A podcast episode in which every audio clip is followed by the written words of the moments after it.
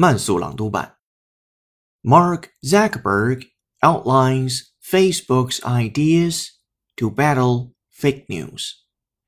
A week after trying to reassure the public that it was extremely unlikely hoaxes changed the outcome of this election. Facebook founder Mark Zuckerberg outlined several ways the company might try to stop the spread of fake news on the platform in the future. We have been working on this problem for a long time, and we take this responsibility seriously. We have made significant progress, but there is more work to be done. Zuckerberg wrote in a Friday night post on his own Facebook page.